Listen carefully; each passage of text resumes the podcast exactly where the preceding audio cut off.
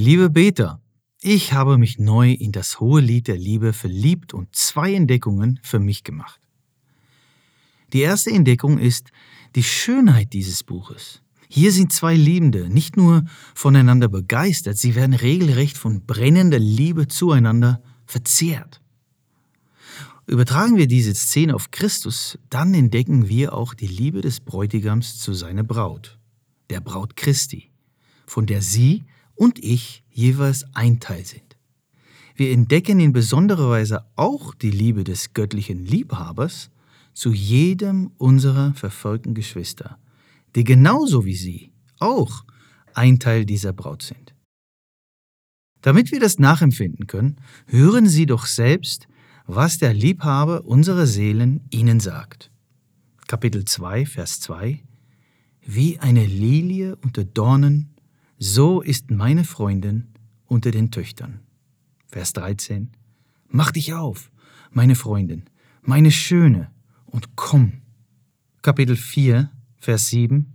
Alles an dir ist schön, meine Freundin, und kein Makel ist an dir. Vers 9. Du hast mir das Herz geraubt, meine Schwester, meine Braut. Du hast mir das Herz geraubt, mit einem einzigen Blick aus deinen Augen. Wie schön ist deine Liebe, meine Schwester, meine Braut, wie viel köstlicher ist deine Liebe als Wein und der Duft deiner Salben als alle Balsamöle. Und in Kapitel 6, Vers 8 und 9, 60 Königinnen sind es und 80 Nebenfrauen und Mädchen ohne Zahl. Eine nur ist meine vollkommene. Sie ist die einzige. Sie ist die Auserkorene. Meine zweite Entdeckung ist, dass das Hohelied der Liebe schrecklich und zutiefst traurig ist.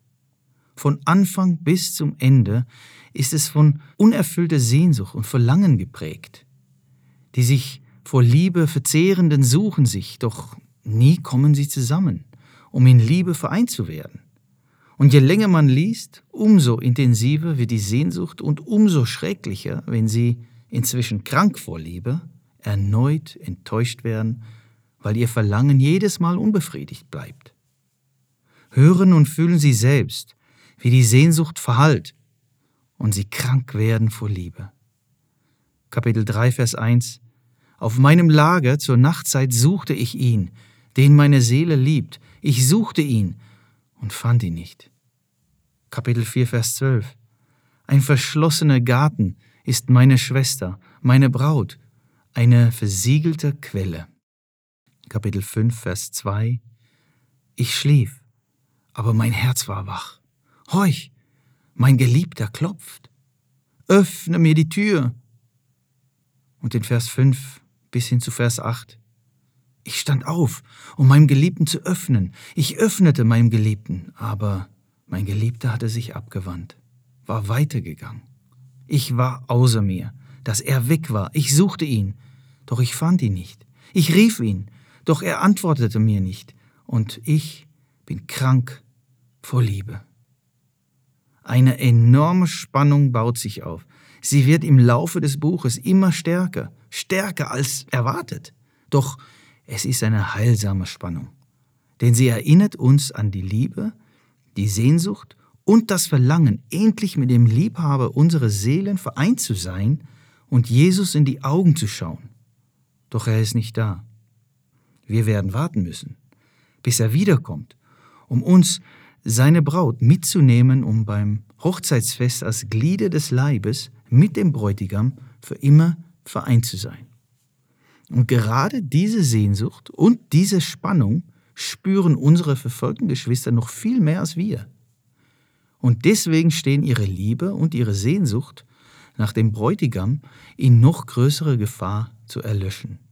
Es ist so wichtig, geduldig zu warten und den hoffenden Blick auf Jesus und sein Kommen gerichtet zu halten. Liebe und Hoffnung sind angefochten und das Hohe Lied macht uns das in Kapitel 2, Vers 15 sehr deutlich. Fangt uns die Füchse, die kleinen Füchse, die die Weinberge verderben denn unsere Weinberge stehen in Blüte.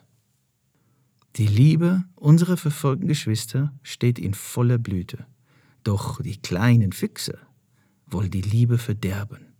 Die kleinen Füchse der Ungeduld wollen die Weinberge zerstören, damit die Hoffnung stirbt.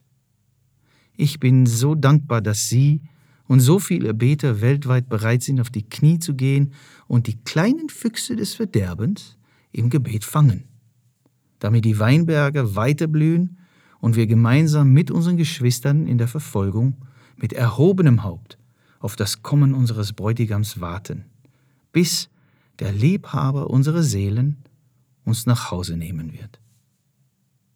Gott segne Sie. Amen.